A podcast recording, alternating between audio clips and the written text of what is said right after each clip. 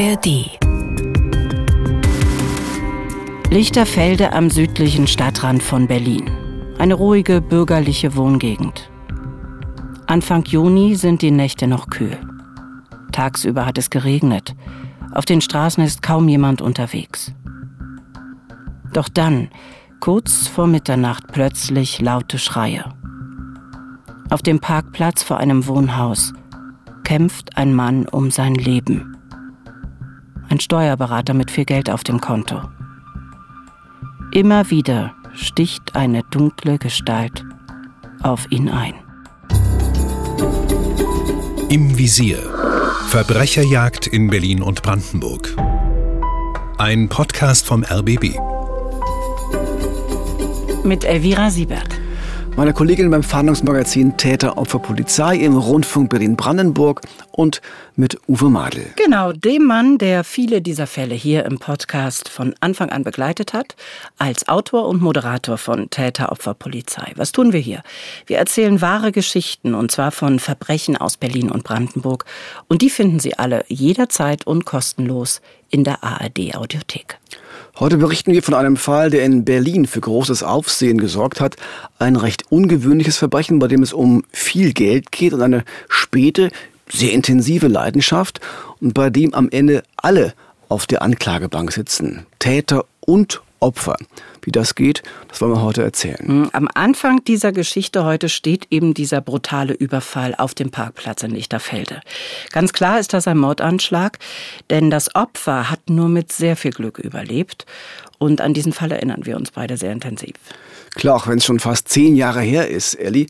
Das Opfer war Peter S., ein sehr vermögender Steuerberater und äh, damals fast 70 Jahre alt. Wir haben schon kurz nach der Tat bei uns im Fahndungsmagazin Täter Opfer Polizei über diesen Fall berichtet und nach Zeugen gesucht. Mhm. Der wurde damals mit der Zeit auch immer komplexer, dieser Fall. Das macht ihn ja so besonders. Lass uns vielleicht noch mal in diesen damaligen Fahndungsbeitrag hineinhören. Du hast es ja gerade erwähnt, dass auch Täter Opfer Polizei gefahndet hat. Zumindest einen Ausschnitt daraus hören wir, nämlich Michael Maas, der vor zehn Jahren Sprecher der Berliner Polizei war. Und wir hören zuerst dich, Eddie, denn du hast damals den Kommentartext, den Beitragstext eingesprochen. Seit dem 4. Juni ermittelt die Mordkommission. Es gibt mehrere Zeugen dieser Tat, allerdings nur vage. Zum einen gibt es Zeugen, die durch die Schreie, durch die Hilferufe des Mannes aufmerksam wurden und letztendlich dann auch zum Tatort gelangt sind, um dort dann auch einen Notarzt zu alarmieren.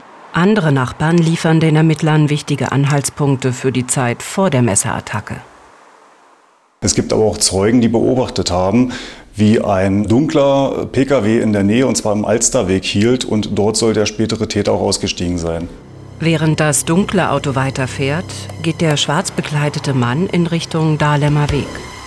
Wenig später, es ist kurz vor halb zwölf, kommt der Steuerberater mit seinem silberfarbenen Mercedes zu Hause an. Ja, und zu diesem Zeitpunkt war er noch völlig ahnungslos. Doch dann passiert es, denn offenbar hat der Mann in der schwarzen Kleidung auf den Steuerberater gewartet. Als der aus dem Mercedes aussteigen will, steht der Unbekannte plötzlich vor ihm und sticht von oben auf ihn ein. In den Kopf, in den Hals, in den Oberkörper, insgesamt 13 Mal. Und diese Stiche treffen vor allem die linke Körperseite von Peter S. Der saß ja noch in seinem Auto. Dieser Angriff kam offenbar so überraschend für ihn, dass er weder die Tür schließen konnte, noch aus dem Auto flüchten konnte. Er saß also da auf dem Sitz und schrie um Hilfe. Später hat er auch gerufen, Hilfe, ich verblute. Das haben Nachbarn dann gehört und die haben den Rettungsdienst und die Polizei alarmiert. Und es soll auch Nachbarn gegeben haben, die dann so laut aus dem Fenster gerufen haben, die es beobachtet haben und gesagt, lass ihn in Ruhe, du Penner.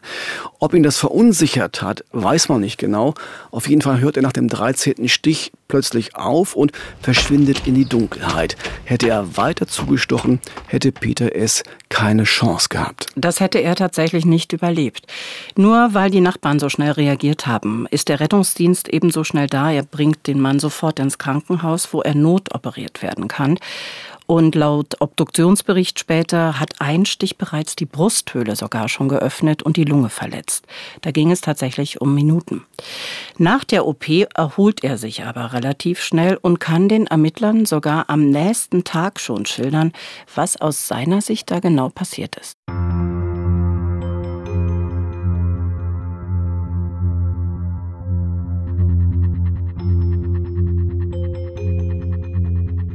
Die Ermittler, die am Tag nach der Tat ins Krankenhaus kommen zu Peter S., sind von der Mordkommission. Denn klar, es war ein gezielter Angriff mit einem Messer. Es war auch überhaupt nicht sicher, ob Peter S. diesen Angriff überleben würde. Also es ging ja auf jeden Fall um ein versuchtes Tötungsdelikt. Mhm, in dieser Nacht, Anfang Juni 2014, als der Überfall in Lichterfelde geschah, hatte die achte Mordkommission des Landeskriminalamtes Berlin Rufbereitschaft. Deren Chef heißt Uwe Isenberg. Den Mann kennen Sie ja vielleicht schon aus anderen Folgen Folgen von Im Visier und Uwe Isenberg war kurz nach dieser Messerattacke dann auch schon am Tatort, den er bis heute noch genau vor Augen hat. Ich kann mich gut an die Situation erinnern, dass es äh, ja schon eine sommerliche Nacht war, aber trotzdem kühl. Ähm, dunkel auf diesem Mieterparkplatz, nur so eine leichte Beleuchtung. Äh, natürlich waren schon ähm, Polizei, Feuerwehr vor Ort. Das heißt, da war richtig viel los in diesem sonst ja so ruhigen Wohnviertel, verständlicherweise. Wahrscheinlich waren dann auch viele Nachbarn aufgeschreckt und wollten eben wissen, was da genau vor ihrer Haustür passiert ist. Ja, und dann noch die ganzen Einsatzkräfte auf der Straße. Da muss man als Ermittler cool bleiben und darf sich nicht ablenken lassen. Denn oft finden sich an einem so frischen Tatort wichtige Spuren, die man auf keinen Fall übersehen darf. Ich stand vor dem Fahrzeug, die Feuerwehr hatte uns da Licht zur Verfügung gestellt auch und das äh, Fahrzeug äh, wurde beleuchtet. Natürlich waren Blutspuren an der Fahrerseite, ähm, aber ein etwas ganz Markantes war da auch noch und da habe ich dann auch gestutzt, habe auf die Windschutzscheibe geguckt und da lag ein Gegenstand und ich konnte den gar nicht so richtig zuordnen. Wollte natürlich auch nicht zu nah rangehen, um da die Spuren nicht irgendwie zu beeinflussen. Und das sah aus aus der Entfernung wie eine Fahrradkette, aber kürzer. Und ähm, so, ja, wie sich es dann herausstellte, ich habe dann auch äh, die Mitarbeiter der Spurensicherung äh, mal gebeten, mir mal zu sagen, was das überhaupt ist. Ja, und was ist es? Keine Fahrradkette. Nee, es ist ein Herrenarmband aus Edelstahl, sehr schwer und sehr auffällig und schon am nächsten Tag, nach der ersten Befragung des frisch operierten Peter S. im Krankenhaus, ist klar, dieses Armband gehörte nicht ihm, es gehörte nicht dem Opfer. Das heißt also, es muss höchstwahrscheinlich dem Täter vom Handgelenk gefallen sein, als der mit dieser vollen Wucht auf Peter S. einstach. Das ist damit ein enorm wichtiges Beweismittel, das ist allen sofort klar an diesem Tag. Klar, nicht ganz so eindeutig wie ein Ausweis oder wie ein Handy. Solche Sachen verlieren der Täter manchmal auch an Tatorten, aber auch mit diesem Armband konnten die Ermittler natürlich einiges anfangen. Wir haben zum einen äh, natürlich die Möglichkeit, DNA-Spuren zu sichern. Und das andere ist auch, dass da natürlich ein, ein menschlicher Geruch dran ist, ähm, wodurch wir in solchen Fällen auch sehr gerne mit sogenannten Mantrailern, Personensuchhunden dann auch zusammenarbeiten, die dann vielleicht auch die, die Spur des Täters nach der Tat verfolgen können. Als erstes wurden natürlich die DNA-Spuren ausgewertet, die man an diesem Armband gefunden hat. Und es gab eine Hoffnung natürlich, nämlich, dass diese Spuren direkt zu einem Verdächtigen führen könnten, dessen DNA-Profil eben schon in der Polizeidatenbank gespeichert war. Aber leider Gottes, es setzte sehr schnell Ernüchterung ein, denn es gab leider keinen Treffer. Nein, ganz so einfach war es dann leider doch nicht, aber etwas später sollte sich dann doch zeigen, dass der Träger dieses Armbandes bei der Polizei nicht ganz unbekannt war.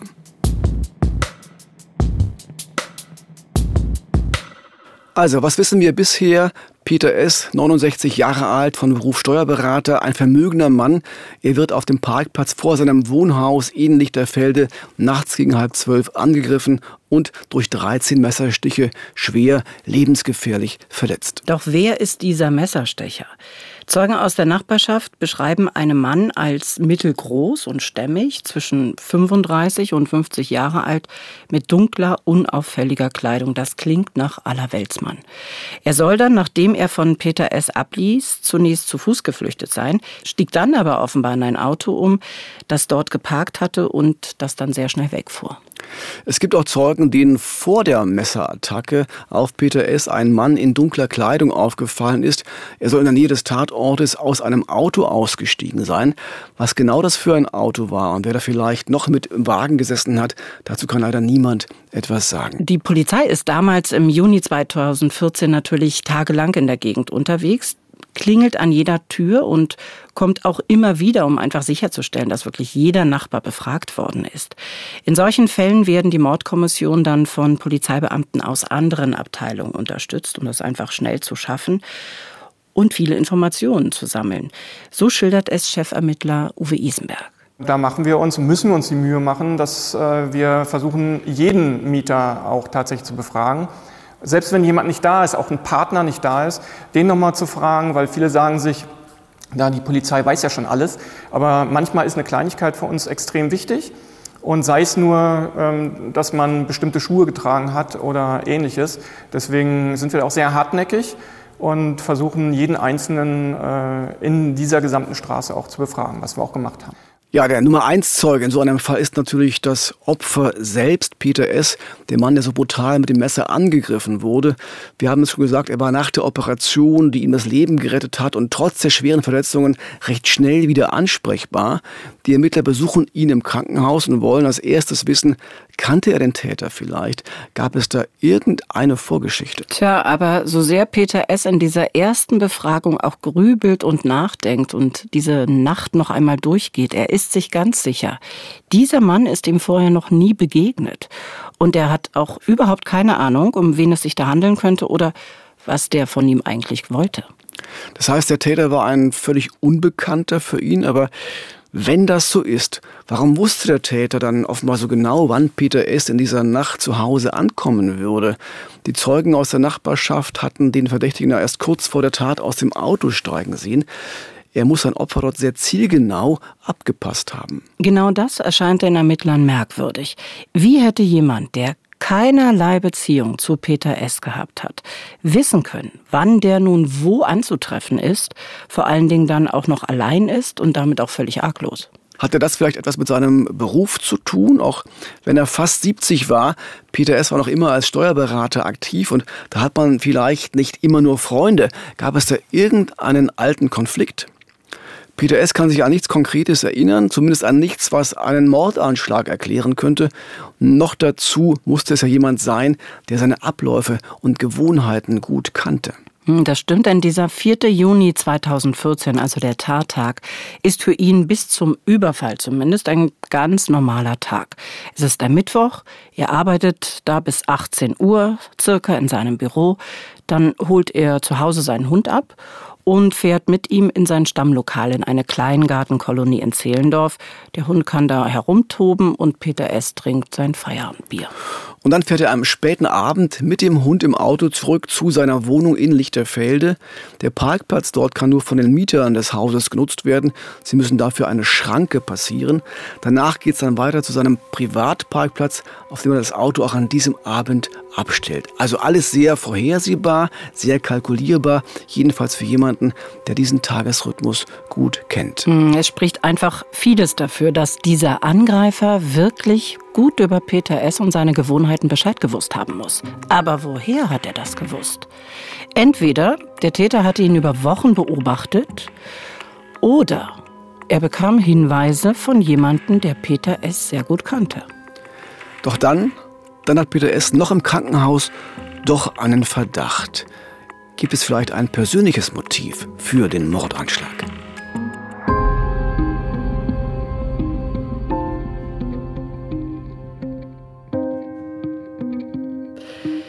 Peter S. ist verheiratet, noch muss man sagen, mit der gleichaltrigen Doris A., doch die beiden sind nicht mehr zusammen. Sie leben in getrennten Wohnungen schon seit längerem. Er hat ihr vor einiger Zeit angekündigt, aber dass er sich scheiden lassen will.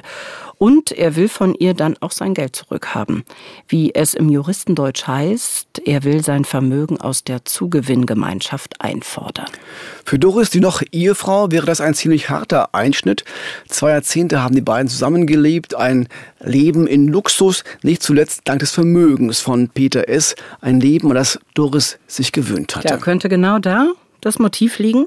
Könnte es sein, dass sie also Doris, hinter dem Mordanschlag auf Peter S. steckt. Er zumindest hält das für möglich. Und das wäre dann eine Beziehungstat, also ganz klassisch. So etwas gibt es ja sehr häufig, wobei die Konstellation Frau bringt Mann um eher selten ist. Meistens ist es ja umgekehrt. Nur ganz so simpel war es dann doch nicht, auch wenn das Motiv für Mordermittler Uwe Isenberg ein sehr starkes Motiv ist. Ein klassisches Motiv, Geld, äh, Habgier, ja, aber es war trotzdem kein einfacher Fall, weil äh, Doris A. selber nicht am Tatort war. Und äh, ein Motiv zu haben, heißt noch lange nicht, dass man dann tatsächlich eine solche Tat umsetzt oder beauftragt. Zumindest gab es einen Anfangsverdacht, weil ein Motiv vorlag. Ein Anfangsverdacht, also immerhin, dem gehen die Ermittler jetzt nach, aber je tiefer sie bohren, je mehr sie nachfragen, desto komplexer scheint der Fall zu werden. Hm, die Ermittler haben jede Menge Unterlagen beschlagnahmt, durch die sie sich jetzt einfach wühlen müssen. Private Unterlagen, berufliche Unterlagen. Eines wird dann bald klar.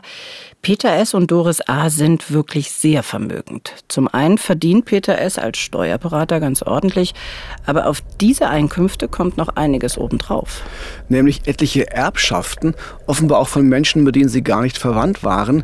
Und eine dieser Erbschaften, die Doris A. eine große Summe eingebracht hatte, wird in diesem Fall noch eine wichtige Rolle spielen. Aber Dazu später mehr. Fassen wir aber erstmal zusammen. Es ist sehr viel Geld da und nun kann man sich leicht ausrechnen, ein Großteil dieses Geldes würde Doris A. zustehen, wenn Peter S. vor einer Scheidung sterben würde. Wenn es aber zur Scheidung käme, dann würde Peter S. dieses Geld natürlich beanspruchen. Das hatte er seiner noch Ehefrau ja angekündigt. Und das wäre dann ein Problem für Doris A. und nicht nur für sie. Die beiden hatten nämlich einen großen Bekanntenkreis und vom Vermögen der Eheleute profitierten auch andere. Vor allem Doris hatte einige Menschen aus ihrem Umfeld recht großzügig beschenkt und Kredite ihnen eingeräumt. Und für all diese Leute wäre es sicher unschön, wenn Doris nach einer Scheidung plötzlich weniger Geld hätte oder sogar Geld für sich zurückverlangen würde. Hm, jetzt wird's für die Ermittler so richtig interessant. Wer waren denn diese anderen Leute? Denn die hätten ja vielleicht auch ein Motiv für so einen Mordanschlag. Ja, und da fällt vor allem ein Mann auf. Wir nennen ihn hier Mehmet. Äh, sein richtiger Name lautet natürlich anders. Er ist 41 Jahre alt, verheiratet und Familienvater, gelernter Kfz-Mechaniker, ein Deutscher mit türkischen Wurzeln und er hat offenbar eine ganz besondere Verbindung zu Doris. Hm, denn diese Doris hat diesem Mehmet mehrere hunderttausend Euro geschenkt. Fast eine halbe Million war das dann irgendwann. Warum gab es diese Großzügigkeit? Das fragen sich die Ermittler. Die Verdachtsmomente gegen Doris reichen für eine richterliche Genehmigung, um die Telefonate zwischen ihr und Mehmet über Wochen mitzuhören. Und Uwe Isenberg erzählt, was dabei herauskam. Wir hatten schon einen sehr guten Eindruck von dieser Beziehung, nicht nur durch die Telefonüberwachung, auch durch die Durchsuchungen, durch alle Informationen, die wir auch aus dem Umfeld bekommen haben dass sie es natürlich toll fand, dass ein äh, junger Mann sie umgarnt, äh, sexuell mit ihr verkehrt äh, und dass sie dafür Geld bezahlt, war für sie äh, ja normal. Es äh, hat sie nicht geschmerzt, sondern sie wollte diese Beziehung aufrechterhalten. Äh, aus den Gesprächen, also wenn sie sich mit dem am Telefon unterhalten hat, dann war das ja liebevoll äh, Liebesgeflüster äh, von seiner Seite ähm, war es aus unserer Sicht nur des Geldes wegen.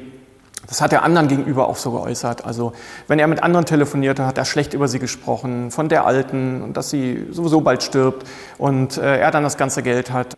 Ja, klingt schon hart, oder? Ja. Doris und der 30 Jahre jüngere Mehmet hatten also eine Beziehung. Mehmet war der Geliebte von Doris und ließ sich das gut bezahlen, denn er selbst hatte kaum Geld. Er lebte von Gelegenheitsjobs, vor allem in Autowerkstätten oder an Tankstellen. Und an solch einer Tankstelle in Berlin, bei der er gerade gearbeitet hatte, da hatte er auch Doris kennengelernt. Fortan trafen sich die beiden öfter und verreisten auch gemeinsam nach Ägypten, nach Dubai oder in die Türkei und natürlich immer auf Einladung von Doris. Und sie war da auch sonst noch sehr großzügig. Ja, ja, das kann man schon so sagen. Muss man sogar so sagen, denn sie finanzierte ihrem Mehmet ein Auto und als der ihr sagte, dass er gern einfach eine eigene Werkstatt hätte und eine Diskothek, dann war das auch kein Problem für Doris, das wurde eben finanziert. Wir haben es schon gesagt, bis zum Juni 2014 unterstützte Doris ihren Geliebten mit knapp 500.000 Euro.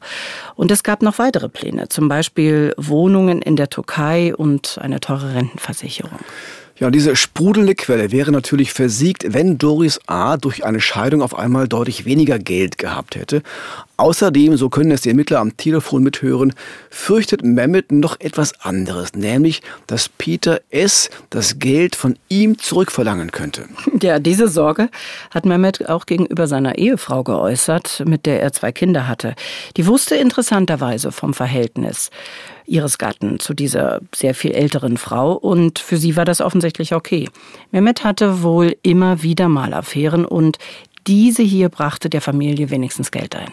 Ja, das nenne ich mal pragmatisch. Könnte man so oder? sagen, ja. Also wir haben hier einen klassischen Beziehungsfall. Ein vermögendes Ehepaar steht kurz vor der Scheidung. Das würde vor allem für die Frau einen großen finanziellen Verlust bedeuten. Für eine luxusverwöhnte ältere Dame wie Doris A. war das ganz sicher eine Schreckensvorstellung. Und dazu kommt, dass sie ein Verhältnis zu einem deutlich jüngeren, mittellosen Mann hat, dessen Zuneigung sie sich eben doch erkauft hat mit sehr viel Geld. Über dieses Geld kann sie aber nur dann weiter frei verfügen, wenn ihr Mann vor einem einer Scheidung stirbt. Doris A. und ihr Liebhaber haben also tatsächlich ein sehr starkes Motiv, genau dafür zu sorgen, nämlich dass Peter S. sein Leben verliert.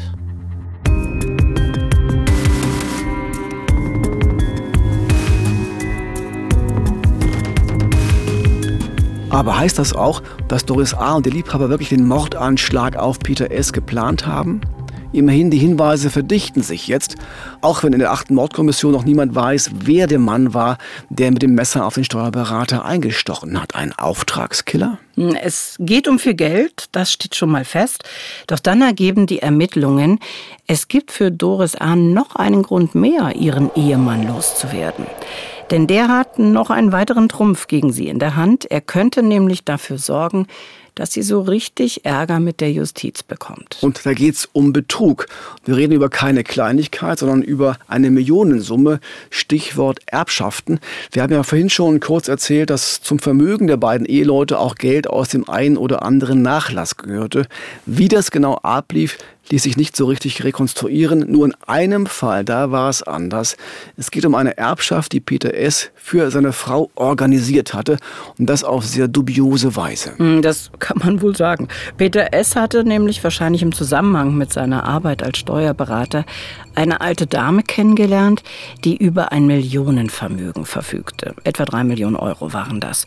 Und jetzt dürfen wir alle mal raten, diese Frau war allein, hat keinerlei Verwandtschaft gehabt, also auch keine Erben und wollte ihr Geld einem Verein oder der Kirche oder wem auch immer vererben. Genau, es sollte ein Vermächtnis für einen Tierschutzverein werden. Doch dann haben sich Peter S. und seine Frau ganz intensiv um die alte Dame gekümmert und sie dazu gebracht, ein neues Testament zu unterschreiben. Ein Testament, das Peter S. aufgesetzt hatte und in dem, welch ein Zufall, Doris A. als Alleinerbin genannt wurde. Mhm. Ein Schachzug. Wahrscheinlich wollte sich Peter S. als Steuerberater einfach nicht verdächtig machen und hat deshalb eben seine Frau Doris als Erbin eintragen lassen, mit der er sich zu diesem Zeitpunkt zumindest noch recht gut verstanden hat durchaus denkbar. Fakt bleibt, dass die beiden Eheleute die alte Dame erst kurz vor ihrem Tod kennengelernt haben. Da gab es also keine langjährige Freundschaft, keine Bekanntschaft, die so eine Erbschaft vielleicht rechtfertigen würde. Das sieht nach einem knallharten finanziellen Motiv aus. Ja, das ist bis hierher aber mal, sagen wir, sehr unappetitlich, aber noch nicht kriminell.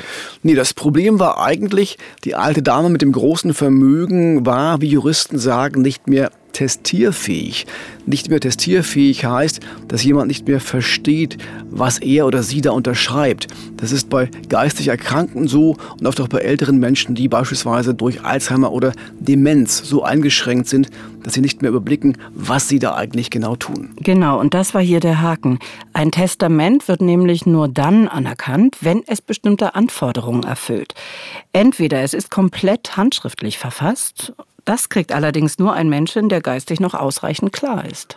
Oder das Testament wird am Computer oder mit der Schreibmaschine geschrieben, dann aber muss zumindest mit der Hand unterschrieben werden. Und das muss dann von einem Notar beglaubigt werden. Hm, die alte Dame war aber wohl, als sie das Testament unterschrieb, eben nicht mehr im Vollbesitz ihrer geistigen Kräfte, also nicht testierfähig.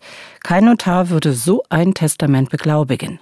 Sollte man zumindest meinen. Ja, aber es gibt leider auch Notare, das wissen wir, die da nicht ganz so genau hinschauen.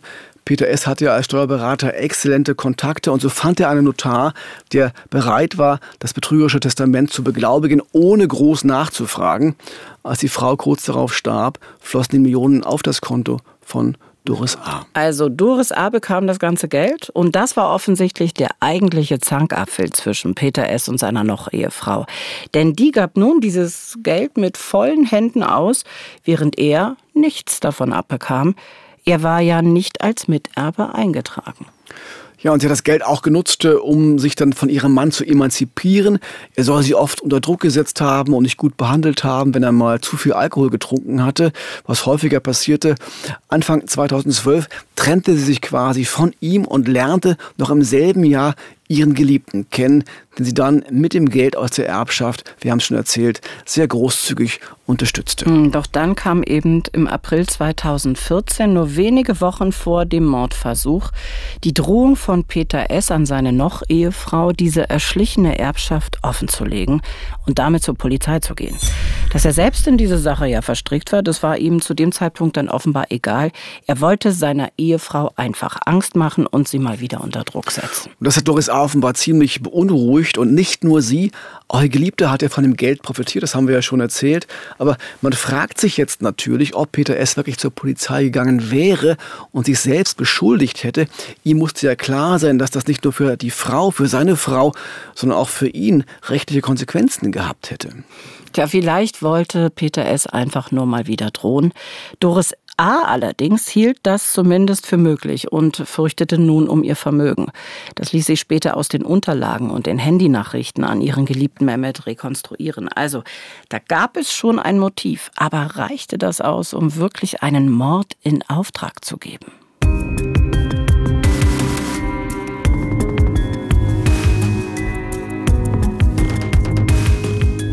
Bereits zwei Jahre vor der Messeattacke hatte Doris A. einen Privatdetektiv engagiert.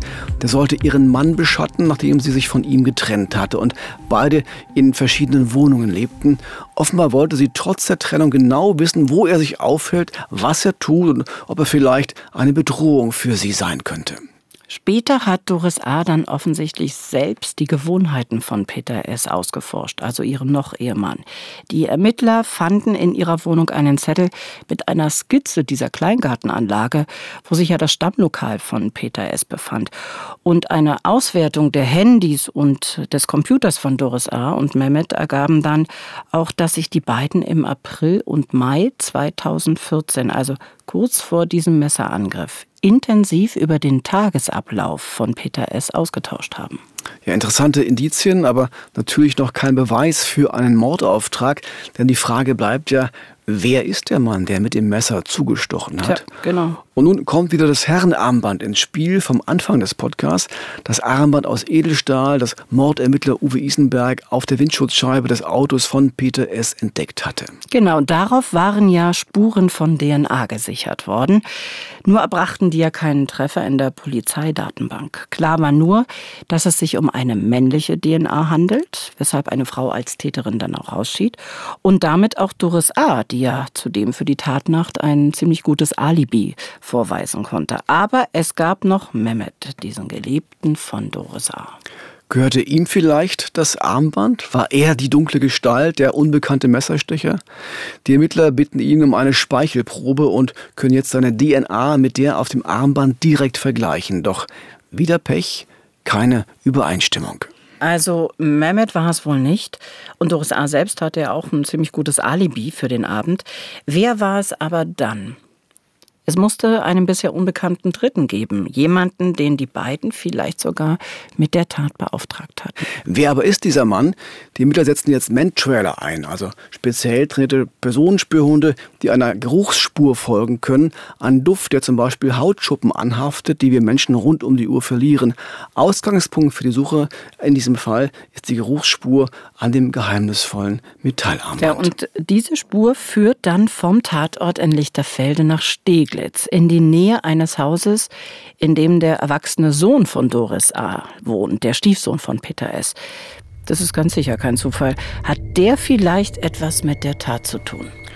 Also auch das wäre denkbar. Er mochte seinen Stiefvater nicht allzu sehr, hatte selbst wenig Geld und wurde von der Mutter Doris immer wieder finanziell unterstützt. Auch er hätte nach der Scheidung vermutlich weniger Geld bekommen. Stimmt, wobei Doris A. war gegenüber ihrem eigenen Sohn nicht annähernd so spendabel wie gegenüber ihrem geliebten Mehmet. Was natürlich dazu führte, dass er den Geliebten auch nicht besonders mochte, weil der schließlich sein ganzes Erbe verprasste. Das heißt, diese Tatversion war dann schnell auch relativ unwahrscheinlich. Der Sohn von Doris A. hätte ja eigentlich ein viel größeres Interesse daran haben müssen, Mehmet loszuwerden und nicht den Stiefvater Peter S. Er schied als Verdächtiger also rasch wieder aus. Aber die Frage war natürlich trotzdem, warum wollten diese Mentrailer-Hunde, die ja der Geruchsspur des Täterarmbandes folgten, genau hierher, also nach Steglitz? Kurz darauf zeigte sich, es ging gar nicht um das Wohnhaus des Sohnes, sondern um einen Weg ganz in der Nähe. Noch einmal Uwe Isenberg dazu. Die, die Main-Trailer-Ergebnisse sind oft wertvoll, wenn man weitere Ermittlungen durchgeführt hat und plötzlich dann Informationen bekommt, äh, die man dann damit in Einklang bringen kann. Und das war hier auch so, äh, dass äh, dieser Weg dann zu einer Tiefgarage führte. In dieser Tiefgarage befand sich ein Fahrzeug, BMW X6, und ähm, im Nachhinein konnte festgestellt werden, dass es eben das Fahrzeug von Doris A. ist wir nicht ausschließen konnten, äh, dass es möglicherweise für die Tat benutzt wurde. Also das war dann ein Indiz mehr, äh, das dann schon in Richtung Doris A. ging, dass sie möglicherweise auch Kontakt zu einem der ausführenden Täter hatte. Das heißt also, es gab offenbar eine Verbindung zwischen Doris A. und dem noch unbekannten Besitzer des Armbandes, das die Polizei am Tatort gefunden hatte. Wie die Verbindung genau aussah und welche Rolle das Auto dabei spielte, das blieb weiter offen, aber es sah so aus, als würden Doris A. und damit wahrscheinlich auch Mehmet den Messerstecher kennen. Deshalb wird jetzt noch intensiver gegen die beiden ermittelt. Wen haben die beiden kontaktiert? Welche Anrufe gab es? Und so weiter. Tja, und dabei zeigte sich dann auch, Doris A. ging direkt am Tag nach dem Messerangriff zu einem Anwalt. Und zwar zu Michael Nitschke. Offenbar war ihr klar, dass der Verdacht schnell auf sie und Mehmet fallen würde und sie wollte sich wahrscheinlich absichern. Doris A. machte aber bei der Darstellung ihrer Geschichte auch auf den Anwalt keinen sehr guten Eindruck, wie er uns selbst geschildert hat. Sie hat mir Geschichten erzählt, die, also die auch wenig Sinn gaben. Und immer wieder ging es ums Finanzielle. Und sie sei natürlich völlig unschuldig und, und, und eine ganz liebe Frau und, und ihr Mann sei so, sei so schrecklich. Die Ermittler finden jetzt weiter heraus, dass Doris A. nun fast wöchentlich ins Anwaltsbüro geht. Dem Anwalt sagt sie jedes Mal, sie wolle ihm Neuigkeiten berichten. Vermutlich will sie herausfinden, was die Polizei weiß und wie sie sich am besten verhalten soll. Hm, und Michael Nitschke hat uns dann noch erzählt, dass Doris A. in diesen Tagen als äußerst hartnäckig und rechthaberisch auftrat und auch, dass sie ab und zu ihren geliebten Mehmet mit in die Kanzlei gebracht hätte. Der hat sie aber schlecht behandelt. Also er, er hat nicht den, den großen Lover gespielt, sondern hat sie, hat sie gerügt und hat, hat ihr gesagt, sie soll sich soll nicht, äh, anders verhalten, sie soll sich was anderes anziehen, sie hätte doch genug Geld. Also das war, das war kein netter Mann. Das zeigt, Doris A. und Mehmet äh, sind offenbar kein Bilderbuch-Liebespaar, aber sie halten zusammen und sie halten dicht. Deshalb ist es für die Ermittler in dieser Phase äußerst schwierig, von ihnen irgendetwas zu diesem noch unbekannten Dritten zu erfahren, den sie wahrscheinlich beide kennen.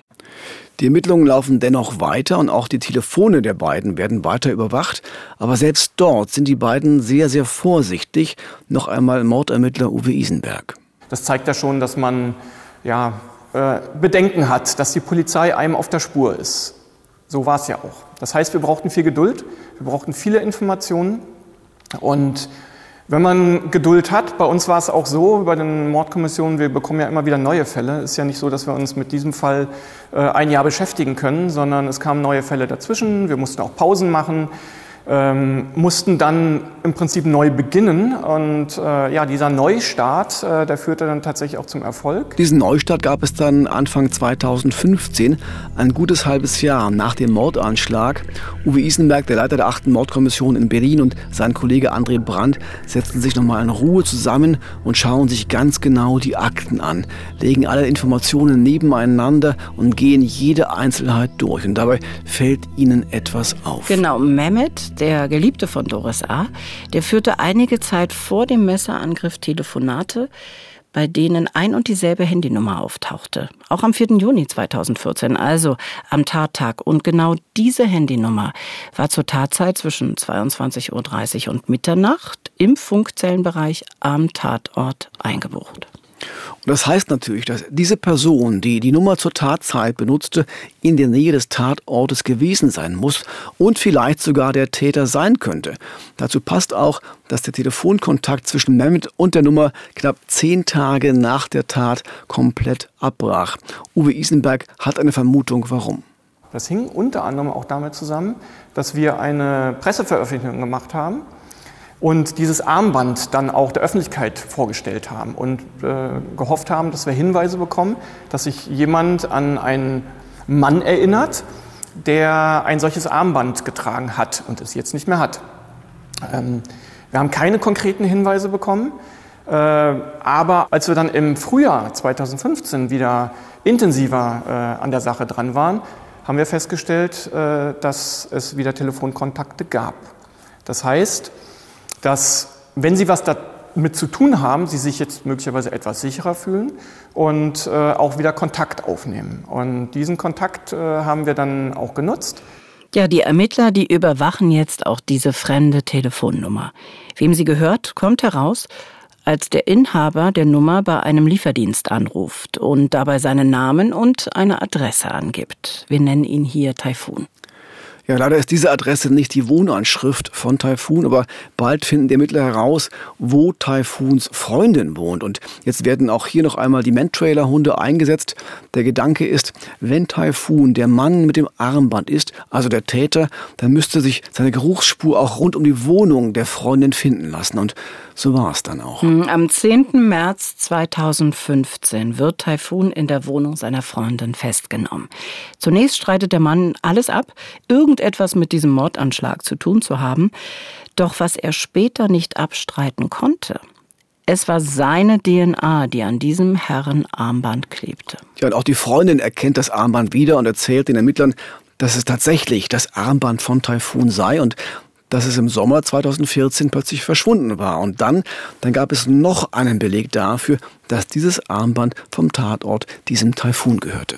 Er hat schon Straftaten begangen, aber er wurde auch erkennungsdienstlich behandelt. Das heißt, wir hatten sogar ein Foto von ihm, was natürlich auch äh, sehr interessant war, weil als wir ihn identifiziert haben, nicht über DNA, sondern vorher schon über die gesamten Telefondaten, äh, konnten wir uns das äh, Foto der erkennungsdienstlichen Behandlung ansehen und da hatte er am linken Handgelenk ein Herrenarmband, das ähnlich aussah wie das, das auf der Windschutzscheibe gefunden wurde. Also ein Indiz mehr, was uns natürlich sehr gefreut hat, weil es äh, ja nicht so, dass jeder Mann ein äh, Armband trägt und bei ihm war es so und deswegen waren wir uns doch recht sicher, dass er der Richtige ist. Ja, und dann wurde auch Mehmet, der Geliebte von Doris A., an diesem 10. März 2015 verhaftet. Die Ermittler hatten durch die Telefonüberwachung nicht nur Beweise dafür, dass er mit Taifun vor und nach der Messerattacke häufig telefoniert hatte, sondern auch dafür, dass die beiden sich seit Jahren schon kannten, und zwar gut. Das hatten mehrere Zeugen auch aus dem Umfeld der beiden bestätigt. Uwe Isenberg und seine Kollegen hatten inzwischen auch Indizien dafür, dass Mehmet Taifun zum Tatort gefahren haben muss und im Auto in der Nähe auf ihn gewartet hat. Außerdem soll Mehmet eine größere Summe an Taifun gezahlt haben. Wahrscheinlich war es die Belohnung. Hm, doch welche Rolle spielte Doris A. in diesem Komplott? War sie es, die Mehmet beauftragt hatte, ihren Mann Peter S. aus dem Weg zu räumen? Die Ermittler sind sich da sehr sicher und können schließlich auch für sie einen Haftbefehl erwirken. Zu diesem Zeitpunkt, im Juni 2015, zog der Anwalt von Doris A., den wir ja schon kurz gehört haben, einen weiteren Kollegen dazu. Das ist durchaus üblich, zumal dann, wenn der anstehende Prozess langwierig und komplex zu werden droht, so wie in diesem Fall. Dieser Kollege, Manuel Operhalski, damals noch ein relativ junger Anwalt, erinnert sich an die erste Begegnung mit Doris A. in der Untersuchungshaft. Ja, also äh, eine ältere Dame, die man jetzt in Untersuchungshaft generell selten erlebt, ähm, gepflegt, sehr auf ihr Äußeres bedacht, auch und gerade in der äh, JVA, in der sie damals war. Ähm, ansonsten freundlich, ähm, allerdings schon von Beginn an fiel mir auf, ähm, dass ja, die Zusammenarbeit, ähm, die man ja dann aufnehmen muss mit der Mandantin in der Situation, schwer fiel. Das ähm, kann ich natürlich aus heutiger Sicht äh, retrospektiv äh, mit der Erkrankung erklären, die dann letztlich festgestellt wurde. Zu Beginn an ähm, macht man ja erstmal noch so einzelne Wahrnehmungen. Ne? Dann fiel eben auf, dass ähm, die Gedanken sprunghaft waren bei der Mandantin, dass sie eigentlich nicht wirklich absprachefähig war, dass man sich über ja auch schon weniger komplexe Zusammenhänge kaum richtig mit ihr unterhalten konnte. Ähm, Erinnerungsvermögen schien wenig da gewesen zu sein. Alles so Dinge, die eben untypisch sind ähm, in der Zusammenarbeit mit einem Mandanten, mit einer Mandantin. Und ähm, ja, das hat dann einige Gespräche und einige Wochen und einige Haftbesuche gedauert, bis sich da bei uns Verteidigern äh, die Erkenntnis durchgesetzt hat, dass da möglicherweise eine Erkrankung hintersteht. Die Anwälte, die vermuten nämlich, dass Doris A., die inzwischen ja schon Anfang 70 ist, unter einer beginnenden Demenz leiden könnte. Das teilen sie der zuständigen Schwurgerichtskammer beim Landgericht Berlin auch mit aber die will den Prozess erstmal recht zügig beginnen lassen.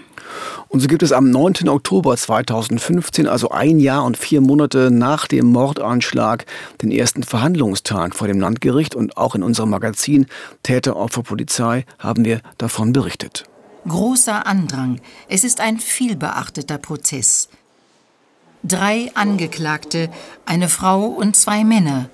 Sie sollen die Messerattacke auf den Steuerberater geplant und ausgeführt haben. Peter S. überlebte nur knapp. Jetzt stehen seine Ehefrau Doris A., ihr fast 30 Jahre jüngere Geliebter und der mutmaßlich angeheuerte Messerstecher vor Gericht. Doch schon nach wenigen Verhandlungstagen zeigt sich, die Anwälte von Doris A. hatten mit ihrer Einschätzung zum Gesundheitszustand ihrer Mandantin offenbar recht. Für sie war klar, sie mussten jetzt irgendwie einschreiten, auch wenn es da zunächst einige Unsicherheiten gab. Ja, erstmal überlegt man ähm, und stimmt sich ab. Das ist ja auch nicht alltäglich für uns, äh, mit solchen Krankheiten konfrontiert zu sein. Ähm, die sich dann letztlich auf die Verhandlungsfähigkeit auswirken, auswirken können. Das hat dann dazu geführt, dass, was wir auch für richtig erachtet haben, in dem Moment eben eine Begutachtung angeordnet wurde von der Mandantin.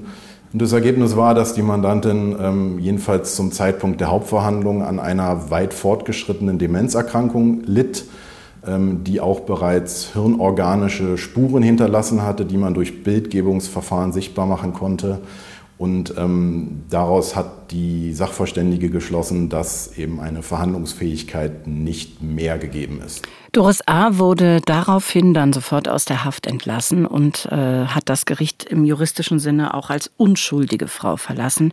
Sie kam dann recht schnell in eine betreute Einrichtung und verstarb dann nach kurzer Zeit. Diese Demenzerkrankung muss also wirklich erheblich gewesen sein. Das heißt aber auch, ob Doris A. bei diesem Mordanschlag wirklich der führende Kopf war ob sie die Tötung ihres Ehemannes in Auftrag gegeben hatte, dass die sich nicht mehr zweifelsfrei klären, noch einmal ihr Anwalt. Ob sie jetzt Mittäterin gewesen ist, ob sie Anstifterin gewesen ist, ob sie vielleicht gar nichts davon gewesen ist. Ähm, all das muss man, denke ich, im Lichte dieser Erkrankung betrachten, die sie ziemlich sicher auch schon zum Tatzeitpunkt gehabt hat. So stark fortgeschritten, wie die Demenz zum Zeitpunkt der Hauptverhandlung war, sprach viel dafür, dass sie auch schon zum Zeitpunkt der Tat entsprechend krank war. Und wir wissen ja über ihre Einbindung in diese Geschehnisse relativ wenig. Ähm, es gab ja nie direkten Kontakt zwischen ihr und dem Ausführenden, ähm, sondern lediglich ähm, Kontakt zwischen ihr und ihrem Geliebten, der in seinen Aussagen sie nie belastet hat, das ist ja doch schon fast erstaunlich, ne? aber mhm. und klingt fast nach großer Zuneigung, aber dieses nicht belastend äh, warte vielleicht andere Motive. Wir wissen ja, dass Mehmet nicht gerade liebevoll war im Umgang mit Doris A. Vermutlich hoffte er weiter auf Geld von ihr. Mhm. Ihr Anwalt äh, vermutet, dass sie sich die Grobheiten von Mehmet äh, nicht hätte gefallen lassen, wenn sie nicht schon krank gewesen wäre, als sich die beiden kennengelernt haben.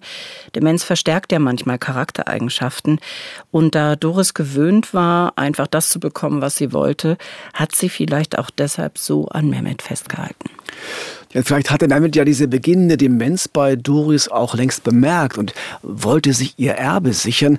Dabei wäre ein Ehemann, der die Scheidung wollte, natürlich mehr als hinderlich gewesen. Es kann also wirklich so gewesen sein, dass Mehmet von sich aus zu dem Entschluss kam, Peter S. aus dem Weg zu räumen, bevor die Geldquelle Doris zu versiegen drohte. Tja, äh, möglich ist das, aber aufgestachelt gegen ihren noch Ehemann hatte Doris A. ja ihren Geliebten auf jeden Fall. Und dafür gab es reichlich Belege. Telefongespräche, Notizen, Zeugenaussagen. Immer wieder hat sie gesagt, dass der Tod ihres Mannes viele Probleme einfach lösen würde. Also, unschuldig im moralischen Sinne war sie da nicht. Aber das spielt vor Gericht dann keine Rolle. Das, glaube ich, ist auch gut so. Hier zählen am Ende nur die harten Fakten und die brachten dann auch ein hartes Urteil, zumindest für Mehmet. Er bekam eine Freiheitsstrafe von zehn Jahren. Das Gericht sah es als erwiesen an, dass er bei Taifun den Mord an Peter S. in Auftrag gegeben hatte für eine Belohnung von 5000 Euro. Taifun dagegen erhielt eine wesentlich geringere Strafe, nämlich von fünfeinhalb Jahren Haft. Und dafür gab es, sagt Uwe Isenberg, gute Gründe. Dass er gestanden hat, dass äh, er auf das Opfer eingestochen hat, aber dann auch aufhörte zu stechen, weil er auch gesehen hat, dass das Opfer noch lebt. Aufgrund dessen äh, war es auch eine gefährliche Körperverletzung, nennt man dann auch Rücktritt vom versuchten Tötungsdelikt weshalb er auch nicht wegen eines versuchten Tötungsdeliktes verurteilt wurde. Ja, Rücktritt vom versuchten Tötungsdelikt, das klingt, klingt schön technisch. Ja, ein bisschen mhm. makaber. So ist das ja häufig in der juristischen Fachsprache.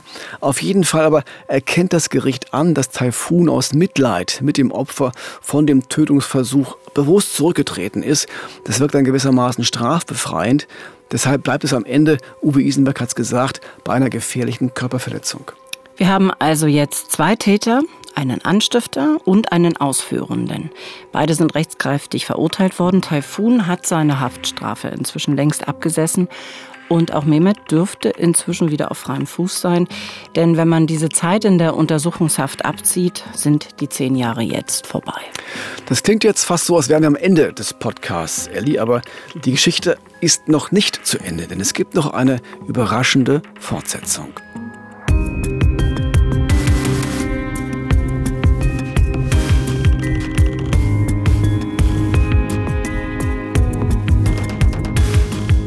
Das wirklich Ungewöhnliche an diesem Fall ist ja, dass Peter S., der Steuerberater, das Opfer dieser schweren Straftat, einige Zeit später selbst vor Gericht stand, diesmal als Angeklagter.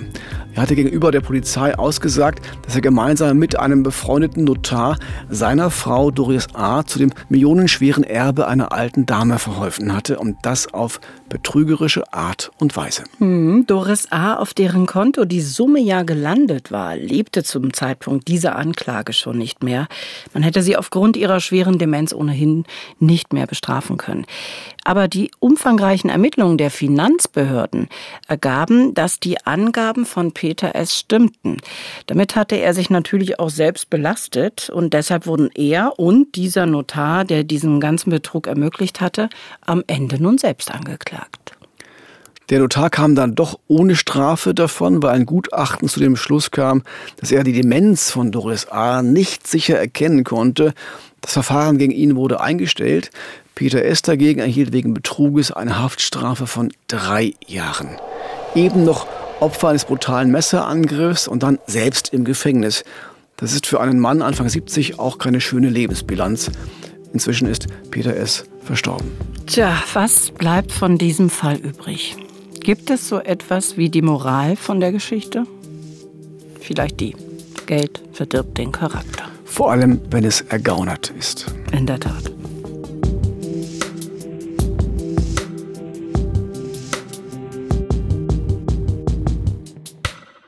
An der Stelle sagen wir vielen Dank fürs Zuhören. Am Sonntag in zwei Wochen gibt es eine neue Folge von uns mit einem ebenfalls besonderen Fall. Und spannend noch dazu, vor dem Reichstag in Berlin stürzt ein Flugzeug, ein Doppeldecker auf die Wiese.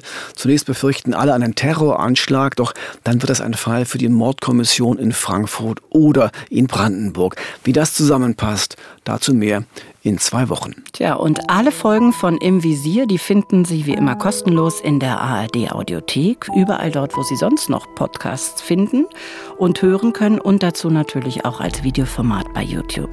Und wenn es Ihnen gefallen hat, dann freuen wir uns über freundliche Kommentare und eine gute Bewertung.